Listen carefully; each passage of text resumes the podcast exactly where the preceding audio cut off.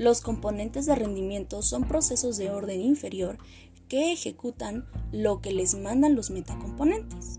Estos componentes de rendimiento o ejecución tratan de codificar, tratan de inferir, tratan de hacer el mapping, que se trata de descubrir relaciones entre relaciones, y también aplican las inferencias a situaciones nuevas, o sea, se trata de extrapolar la regla inducida a las nuevas situaciones.